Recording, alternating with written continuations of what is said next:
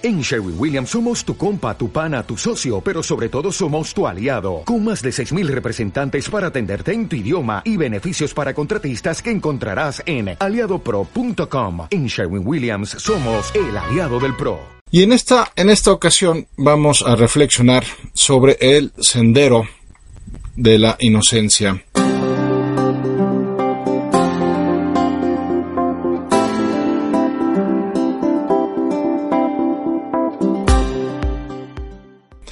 Eh, la inocencia como una virtud de la que se conoce muy poco, de la que eh, solemos asociar a los niños, a las personas ingenuas y que también, hay que decirlo, pues se malinterpreta a tal grado de que es raro que encontremos a una persona que quisiera eh, volverse inocente, que quisiera plantearse la inocencia como un rasgo que le caracterice a partir de ahora. Al contrario, como tenemos esa percepción más bien negativa de la inocencia que se asocia pues a la ingenuidad y, esa ingenuidad a su vez se asocia a una vulnerabilidad en el sentido de que te pueden estar viendo la cara, eh, te las puedes estar creyendo todas y por eso pues muchas personas dicen bueno yo porque voy a pretender la inocencia sin mucho trabajo me ha costado eh, madurar, entender las cosas, aceptar ciertas realidades y entonces pues el tema de la inocencia como que suena contraproducente. Máxime si consideramos pues a un mundo que se caracteriza mucho por su hostilidad, en donde si no te estás cuidando a ti misma, a ti mismo, la espalda, bueno, pues es fácil que te claven eh, un cuchillo, tanto metafórica como literalmente hablando, y en donde la inseguridad pues reina por todos lados y también pues seguimos con esta eh, forma de eh, cultura que son las apariencias y en donde lo que tiene relevancia es lo que hagas pensar a las demás personas de ti y no lo que seas en realidad tú misma o tú mismo.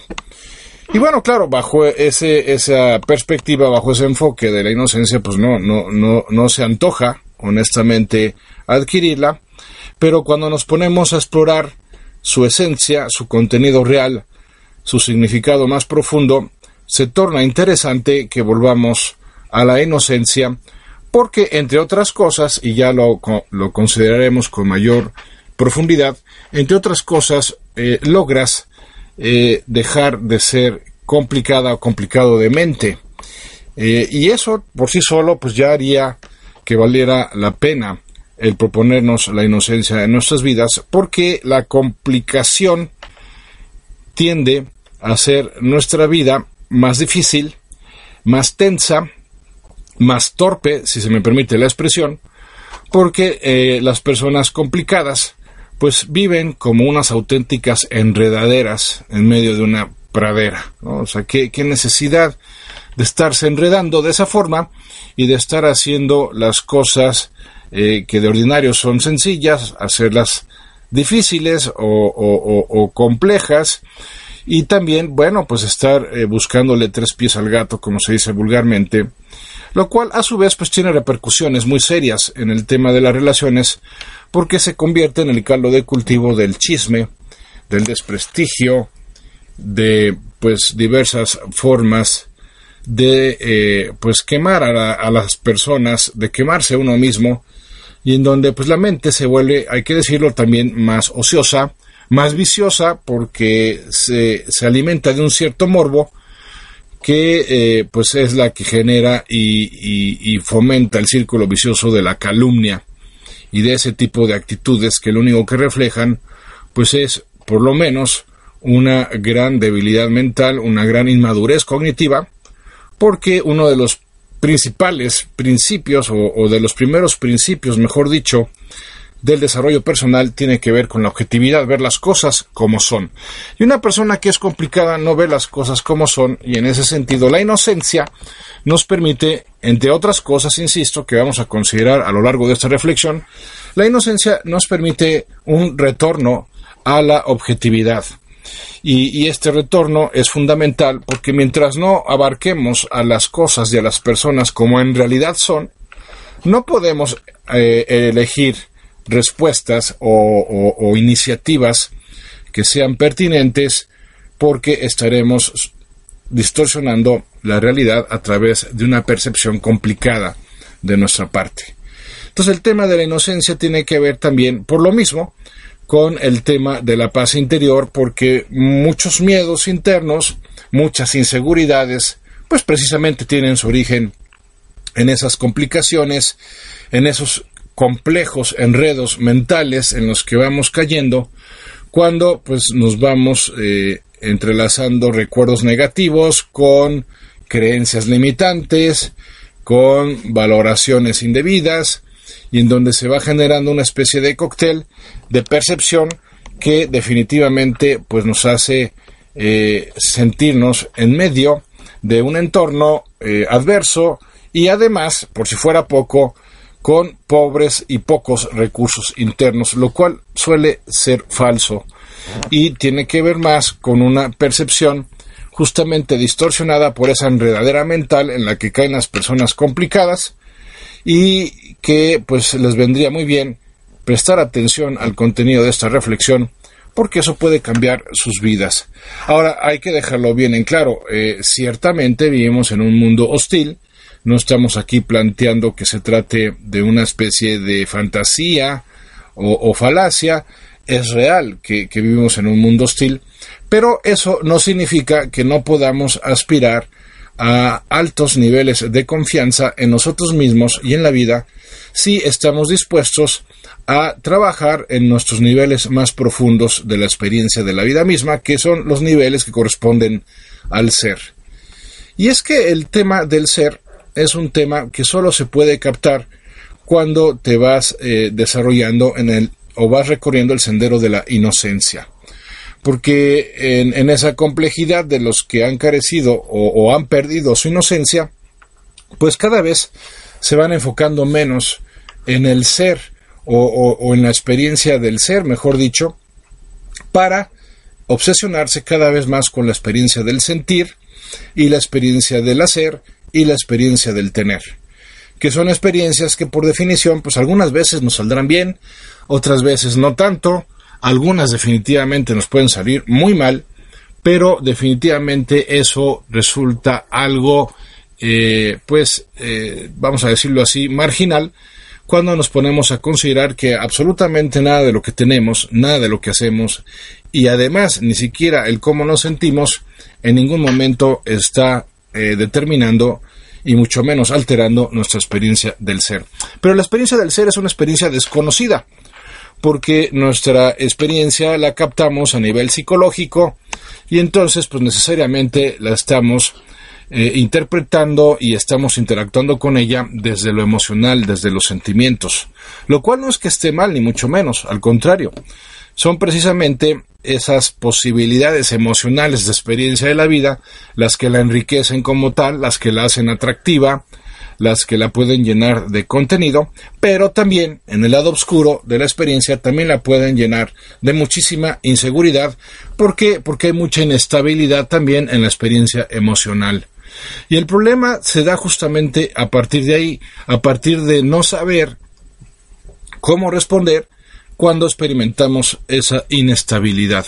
Y en esa inestabilidad podemos tomar decisiones que definitivamente vienen a complicar nuestra situación, si no es que agravarla inclusive,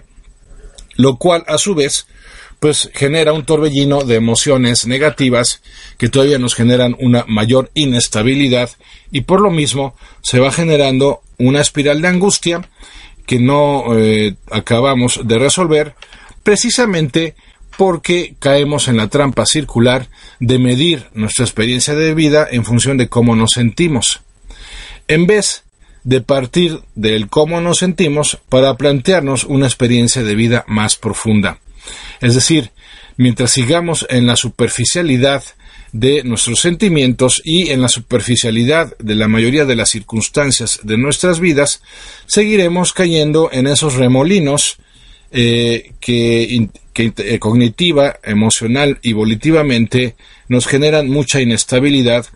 y por lo mismo junto a ella mucha confusión y cuando mezclamos la confusión eh, cognitiva con la inestabilidad emocional, pues también nos encontramos en una combinación nefasta en términos de desarrollo personal. ¿Por qué? Porque es una combinación que nos lleva primero al desaliento, después a la desesperanza y termina en la desesperación. Cuando una persona ya está desesperada, definitivamente ya sus posibilidades de salir adelante se reducen a lo mínimo. No me atrevo a afirmar que a cero, pero casi a cero. Y por eso el que nos planteemos la inocencia como en, en un primer nivel, como ese retorno a la objetividad, pues constituye un desafío muy interesante porque justamente la falta de objetividad es lo que nos lleva a caer en el drama, el drama en ese remolino y, en esa inestabilidad emocional a la que acabamos de hacer mención, y por lo tanto la forma de salir de todo eso es volteando a ver las cosas como son y algo que es fundamental, amigas, amigos míos, voltearnos a vernos a nosotros mismos para descubrir cómo somos en realidad o, mejor aún, para identificar lo que somos en realidad y que eso que somos en realidad trasciende nuestra experiencia emocional de la vida y por eso podemos aspirar a un fondo permanente de estabilidad si estamos dispuestos a apartarnos eh, habitualmente de la superficialidad de la vida a través de nuestro egoísmo.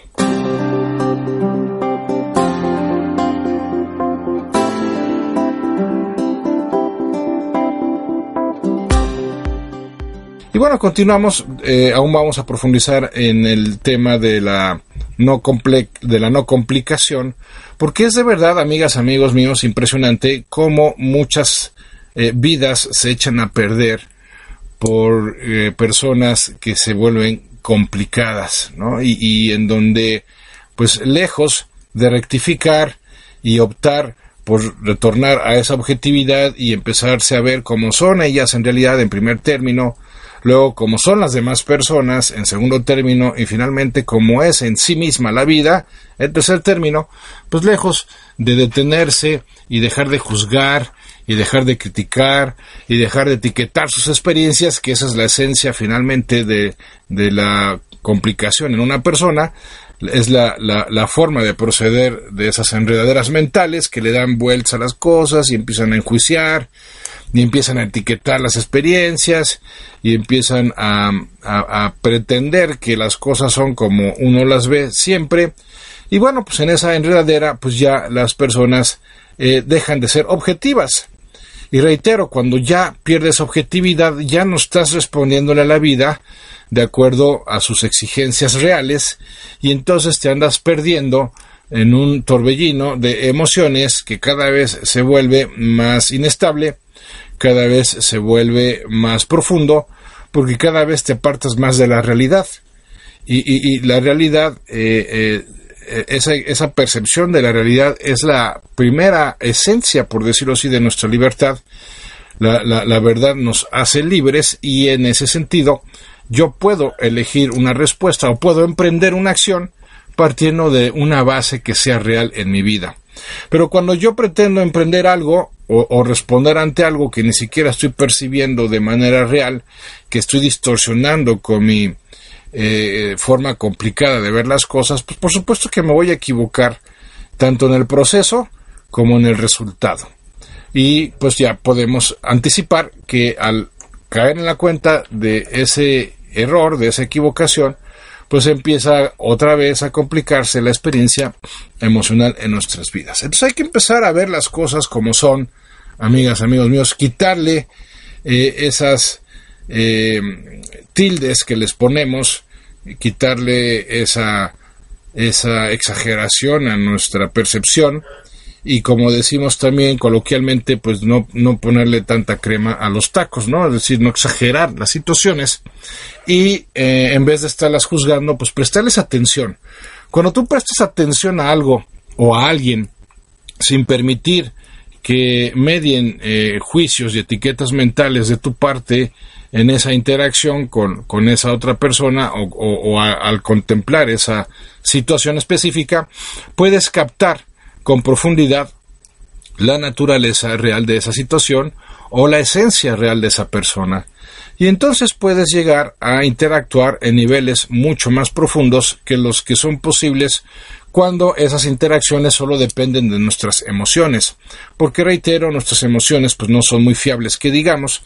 y además como tendemos al drama, pues vamos ya con cierta predisposición a relacionarnos con las demás personas cuando éstas no están cumpliendo con nuestras expectativas, cuando éstas no están procediendo de la forma que según nuestro propio criterio deberían de proceder, y entonces es cuando ya nos apertrechamos en esos juicios, en esas suposiciones, en esas etiquetas mentales que terminan convirtiéndose en un tipo de distorsión emocional, y es cuando ya la relación o la situación se ven deformadas y nos alteran cada vez más. Cuando en cambio yo me distancio de la situación, guardo una distancia sana, prudente, en donde emocionalmente me, me, salgo de la contemplación de esa situación y en un nivel más profundo de conciencia, que ese es otro rasgo importantísimo de la persona inocente, vive con altos grados de conciencia y no con tantos grados de impulsividad porque es la impulsividad la que al final del día termina generando la distorsión, ¿no? esa pasionalidad de nuestro temperamento que entinta de una manera específica las experiencias y que nos llevan justamente a percibirlas de una manera subjetiva. Entonces, ¿qué sucede? Pues te, distancias emocionalmente de la situación como si te separaras eh, en una especie de de desprendimiento espiritual o viaje astral, te separaras de ti mismo o de ti misma ante esa situación y la contemplaras desde afuera, entonces estás viendo la situación objetivamente. Estás, estás haciendo una eh, contrastación muy importante y muy valiosa que es la siguiente. Eh, ¿Cuál es la diferencia que encuentro entre lo que está sucediendo realmente y el significado que le estoy dando a eso que está sucediendo realmente. Y entonces cuando comparas ambas, puedes llegar a una consideración bastante objetiva de la situación y por lo tanto puedes elegir una respuesta que tenga mucho más sentido, que sea mucho más sensata y por lo tanto genere un verdadero eh, resultado positivo justamente porque estás eh, abarcando la situación, el territorio, eh, con un mapa adecuado. Pero cuando tu mapa no describe de manera adecuada el territorio, pues te vas a equivocar invariablemente. Y son ese tipo de equivocaciones las que terminan mermando nuestra confianza en nosotros mismos, mermando la autoestima y no se diga mermando nuestra confianza hacia las demás personas. En segundo lugar, decimos, eh, la inocencia tiene que ver con la ausencia de malicia, con la bondad que estarán de acuerdo conmigo, pues urge en nuestros días que incrementemos junto con esas dosis de veracidad y de objetividad, pues también vayamos incrementando nuestro nivel de bondad. ¿Por qué? Porque la malicia, la maldad, el dolo, pues han hecho ya demasiados estragos en el seno de nuestras familias, en el seno de nuestras organizaciones eh, laborales y sociales, en el seno de nuestras estructuras políticas, económicas y religiosas, y claro, pues eso termina mermando los cimientos sobre los que se construyen todo tipo de organizaciones humanas que son precisamente los cimientos de la confianza y la competencia. Cuando hay dolo, cuando hay ganas de hacer daño, cuando uno se obsesiona con, pues no sé, vamos a poner un caso, los éxitos de otra persona, y entonces busca maneras de desquitar su propia frustración con esa persona, o de otras formas buscarse desquitar con la vida por la presunta injusticia de que a otras personas les vaya bien y a uno le vaya mal, pues entonces es cuando empiezan a deteriorarse esas estructuras de confianza y de competencia sobre las cuales no se puede construir, ya no digamos un, un tipo de relación humana, sino ni siquiera la vida misma se puede construir si no hay esa competencia y si no hay esa confianza. ¿Por qué? Porque ante la carencia de ambas, eh, también experimentamos grandes calamidades como pueden ser la injusticia,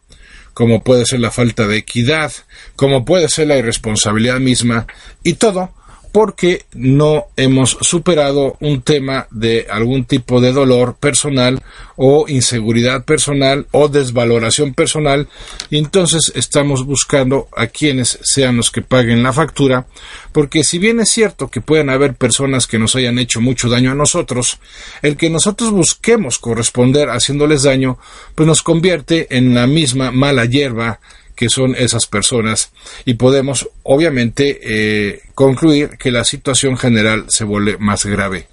Cuando las personas, en vez de volverse más eh, confiables y competitivas, se vuelven más resentidas y más envidiosas, pues necesariamente toda estructura humana empieza a colapsarse y que no nos extrañen los diversos tipos de crisis contemporáneas que estamos viviendo justamente porque están de una manera indirecta o directa asociadas a la falta de inocencia.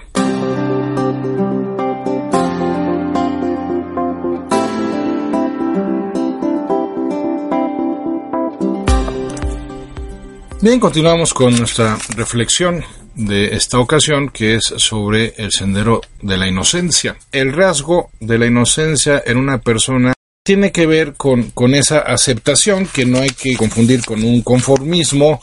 con una resignación, sino con una no resistencia por lo que está pasando, que como lo hemos planteado respecto a la objetividad, pues es el primer paso para poder elegir una respuesta pertinente y poder aspirar a mejorar la situación. En cambio, cuando no se acepta algo y nos peleamos con ello y seguimos incrementando el nivel de resistencia, pues lo único que estamos haciendo paradójicamente es hacerlo más grande, más fuerte para mal en nuestras vidas. Porque como bien eh, planteará Emerson, aquello en lo que centras tu atención crece. Y cuando no acepto algo, pues estoy generando una resistencia que hace que crezca aún más sobre mí eh, o en mí inclusive aquello que no termino de aceptar. También, como se dice ordinariamente, aquello que resistes persiste. Por eso la persona inocente, en, esa objetividad y en esa no, no malicia, en esa bondad,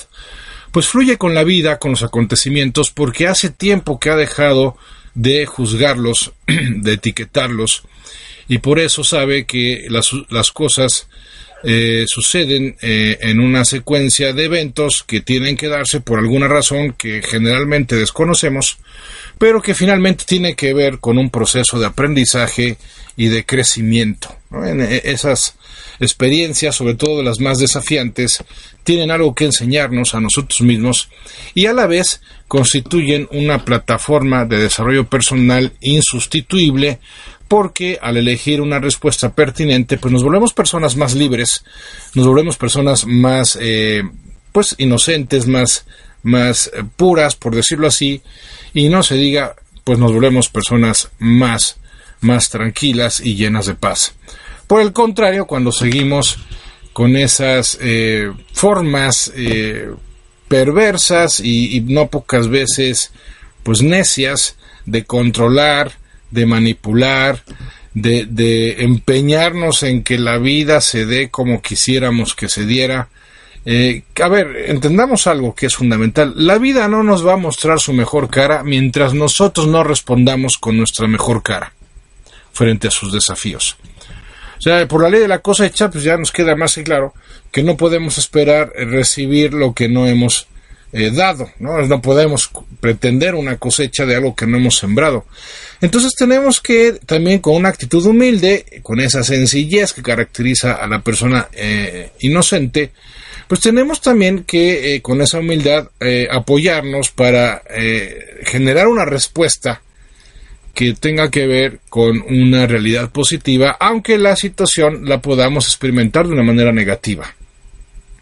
Y en ese proceso de darle al mal tiempo buena cara, pues vamos incrementando nuestro poder de respuesta y con él vamos incrementando nuestra capacidad para poderle hacer frente a la vida como se nos presente. Y se nos presente como se nos presente, obtener algo positivo de eso que se nos presenta, aunque emocionalmente no siempre sea posible. Y es que aquí volvemos a otro punto central una vez más.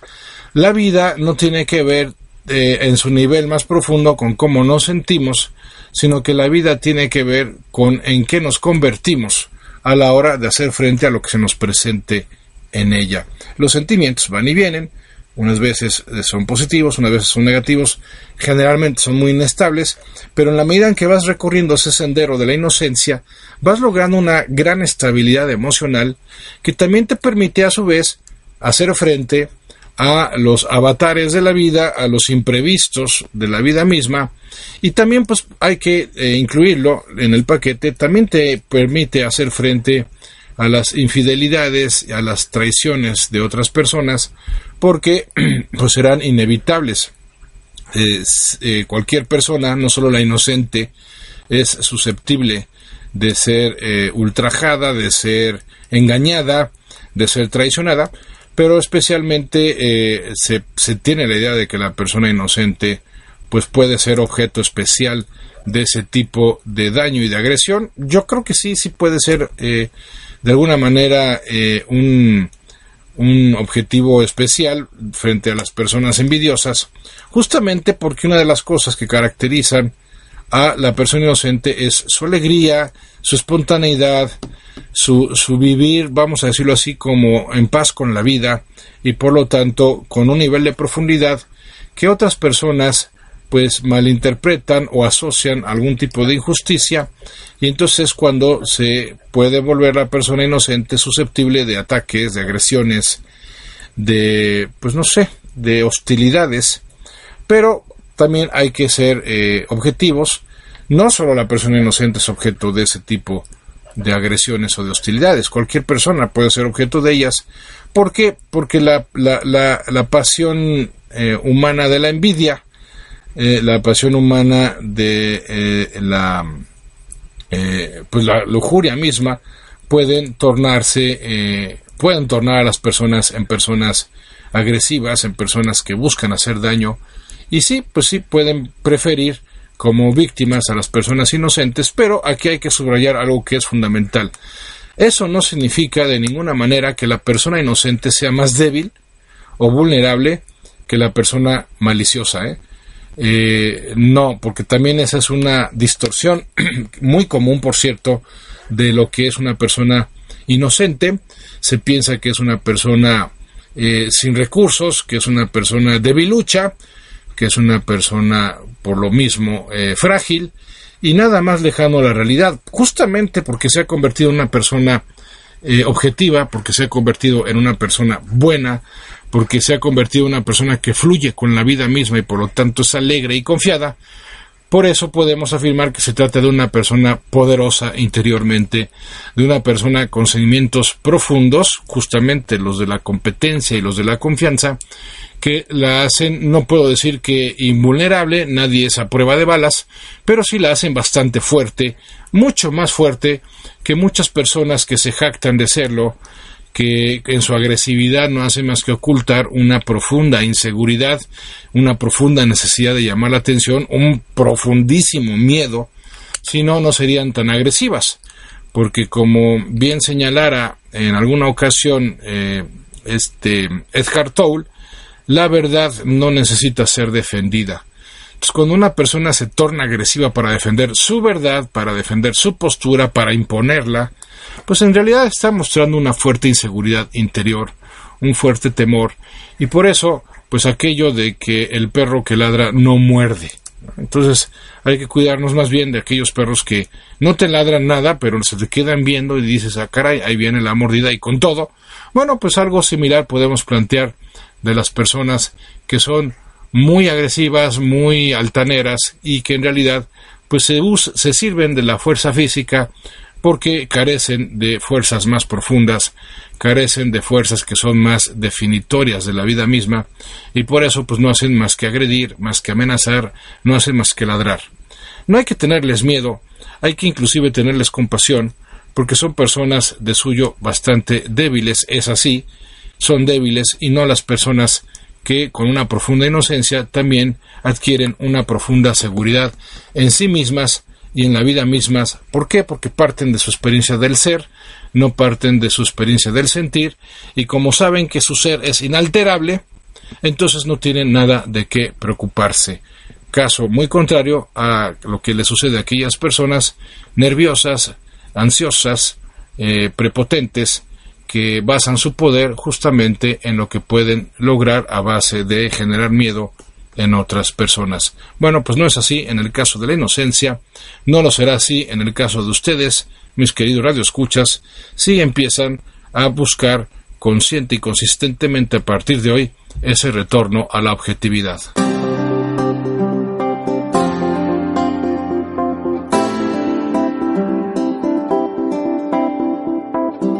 Y aquí viene el tercer componente, que es la alegría, la, capacidad para divertirse de la persona inocente, porque eh, tiene una gran capacidad a su vez para no caer en el drama, para no sentirse víctima, para no sentirse mártir, para no sentirse una persona pues eh, marginada, sino ah, más bien es una, es una persona que se siente parte de la experiencia de la vida y se siente privilegiada por ello y por lo tanto se muestra agradecida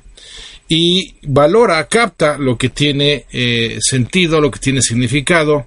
lo hace realidad de manera ordinaria y pues claro que eso le va llenando de satisfacciones.